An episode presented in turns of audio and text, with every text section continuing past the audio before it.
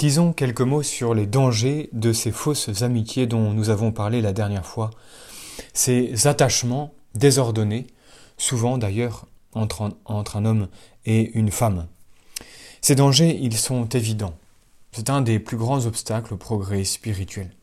Dieu, qui ne veut pas d'un cœur partagé, commence par faire des reproches intérieurs, et si on n'écoute pas sa voix, se retire peu à peu de l'âme, la prive de lumière et de consolation intérieure. La paix disparaît. Au fur et à mesure que les attaches grandissent, on perd le recueillement intérieur, on perd donc la paix de l'âme, le goût des exercices euh, de piété, le goût du travail. De là, bien sûr, des pertes de temps considérables, puisque notre pensée se porte trop souvent vers l'ami absent et empêche l'application de l'esprit et du cœur aux choses sérieuses. Tout cela finit par dégoûter, euh, nous décourager de notre quotidien. La sensibilité prend le dessus sur la volonté qui devient faible et languissante. C'est alors que surgissent des dangers au point de vue de la pureté. On voudrait bien se maintenir dans les limites de l'honnêteté, mais on s'imagine que l'amitié confère certains droits et on se permet des familiarités de plus en plus suspectes. Or la pente est glissante, et celui qui s'expose au péril finit par y succomber. Alors bien sûr, il y a un remède. Et ce remède, c'est de combattre ces fausses amitiés dès le début, vigoureusement et par des moyens positifs. Dès le début, en effet, c'est plus facile, parce que le cœur n'est pas encore profondément attaché. Avec quelques efforts énergiques, on en vient à bout, surtout si on a le courage d'en parler à son confesseur et de s'accuser des moindres défaillances. Il vaut mieux être scrupuleux sur ce point.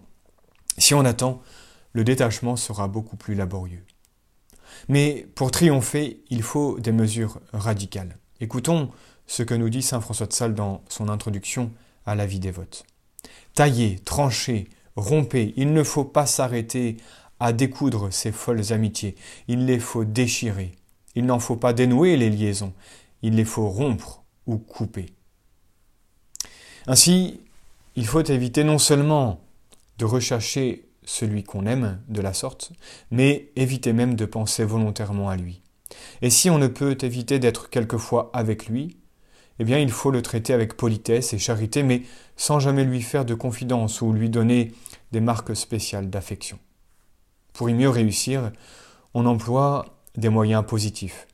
On s'absorbe aussi activement que possible dans la pratique de ses devoirs d'État. Et quand, malgré tout, se présente à l'esprit la pensée de celui qu'on aime, on en profite pour faire un acte d'amour envers notre Seigneur, en disant par exemple C'est vous seul, ô Jésus, que je veux aimer. Par là, on profite de la tentation elle-même pour aimer davantage celui qui seul mérite de fixer notre cœur. Mais il nous faut voir maintenant les amitiés à la fois surnaturelles et sensibles. En effet, il arrive quelquefois que dans nos amitiés, il y ait un mélange de surnaturel et de naturel. On veut réellement le bien surnaturel de son ami, on, lui veut le ciel, mais en même temps, on désire jouir de sa présence, de sa conversation, et on souffre trop de son absence. Ici encore, il faut donc surveiller son cœur et prendre des moyens efficaces pour ne pas glisser sur la pente dangereuse. Si c'est l'élément surnaturel qui domine dans notre amitié, on peut bien sûr la conserver et entretenir, l'entretenir en l'épurant. Il faut pour cela de temps en temps se priver d'une rencontre qui serait d'ailleurs légitime et savoir abréger une conversation qui cesse d'être utile.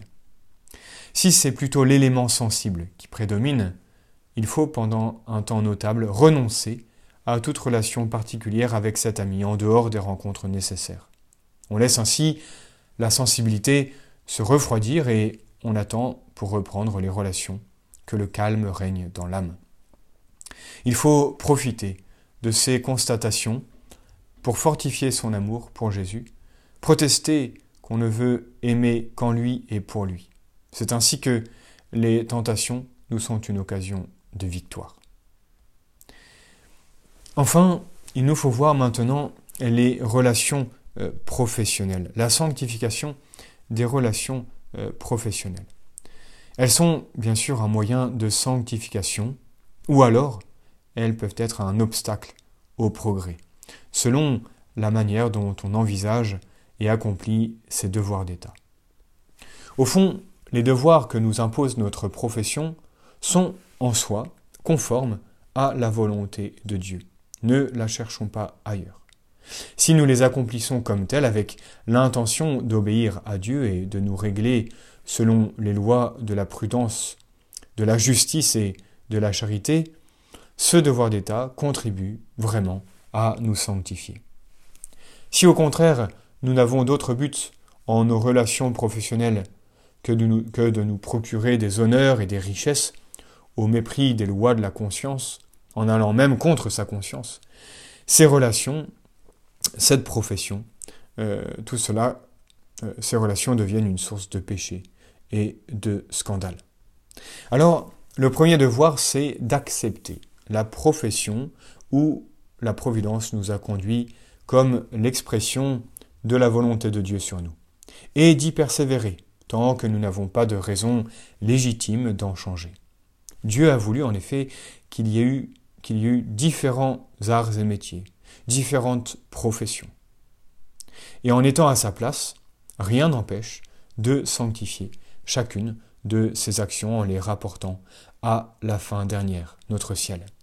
Ce qui n'exclut nullement le but secondaire qui est de gagner l'argent nécessaire à sa subsistance et à celle de sa famille. Rappelons-nous qu'il y a eu des saints dans toutes les conditions.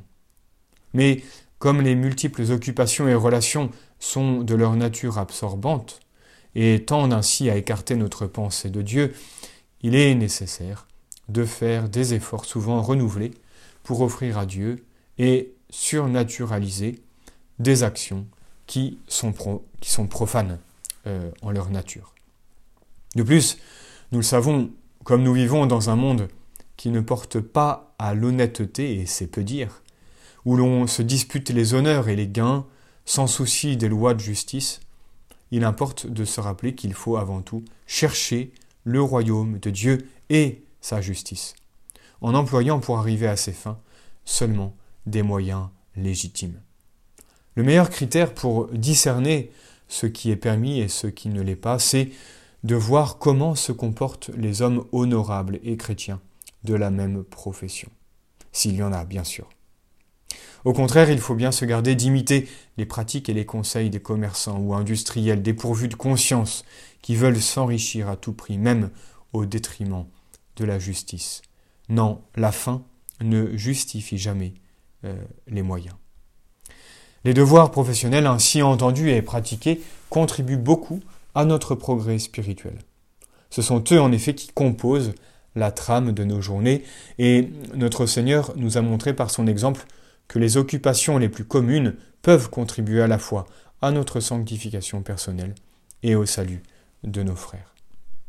Si donc un ouvrier ou un homme d'affaires observe les règles de la prudence, de la justice, de la force, de la tempérance, de l'équité et de la charité, il y a chaque jour de multiples occasions de pratiquer toutes les vertus chrétiennes, d'acquérir de nombreux mérites, et s'il le veut, d'édifier ses frères et de les aider par ses exemples et ses conseils à faire leur salut.